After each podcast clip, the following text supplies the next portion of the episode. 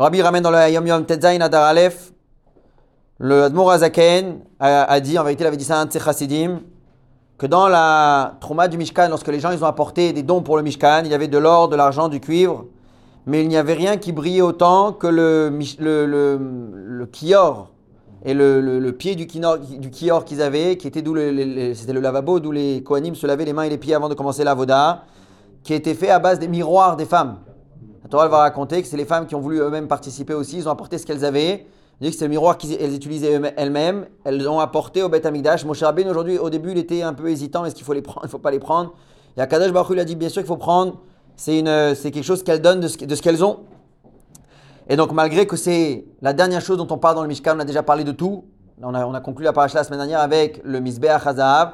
Mais là, on parle au début de Kitissa, Sita Kior, Nechoshet, tu vas faire le Kior. Que c'est venu à la fin, finalement on l'utilisait en premier parce qu'on commençait la journée. Les Kohanim devaient se lever d'abord en, en entrant dans le, dans le dans le Mishkan. Il fallait commencer en se lavant les mains et les pieds. Donc que c'est venu à la fin, en vérité on l'utilisait en premier. Il dit ça, ça suit une règle qui dit Naot Trilatan Besofan. On dit les choses qui sont batteries, les choses qui sont très très élevées, souvent elles descendent très très basses. Donc le, début et la fin sont toujours reliés. Donc le kior qui vient tout à la fin, et qu'en réalité il est venu par un don particulier de la part des femmes, c'est la première chose qu'on utilisait dans le, dans le Mishkan. Ensuite pour une halakha, toujours concernant le lait et la viande, si on a de la viande et du lait à froid, donc un morceau de viande avec un morceau de, je sais pas, avec du lait, qui par erreur ont été en contact, évidemment on parle d'ici que tout est froid, alors il dit comme ça, si les deux sont complètement secs, il faut s'assurer qu'il n'y ait pas un morceau de viande qui est resté sur le, sur le lait ou il n'y a pas un peu de lait qui est sur, sur la viande. Si on peut, on les rince. Et à ce moment-là, on peut manger les deux. Et la viande et le lait séparément parce que c'était à froid.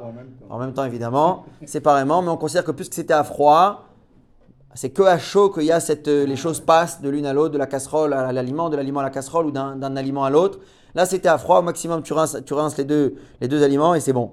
S'il y avait euh, un des deux aliments qui était mouillé, humide, alors à ce moment-là, il faut bien, bien, bien rin- rincer afin de sortir le lait, par exemple, qu'il y avait dans la viande et ainsi de l'autre côté. Euh, bien, bien rincer le- l'endroit où ça a été euh, en, en- en contact. Un morceau de viande froid qui tombe dans un, un- un bol de lait froid. Intéressant, regardez cette halakha.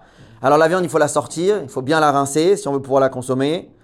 Euh, la rincer à l'eau froide, la rincer à l'eau froide, parce que si on rince à l'eau chaude, alors au contraire, ça fait bichou, c'est problématique.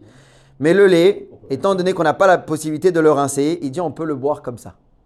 Comme ça, c'est important à la Parce que minadine, à froid, y a pas vraiment ça, ne passe pas vraiment. Il n'y a pas eu de bichou ici, donc dit concrètement, minadine, on peut euh, le, le- on peut le boire à froid.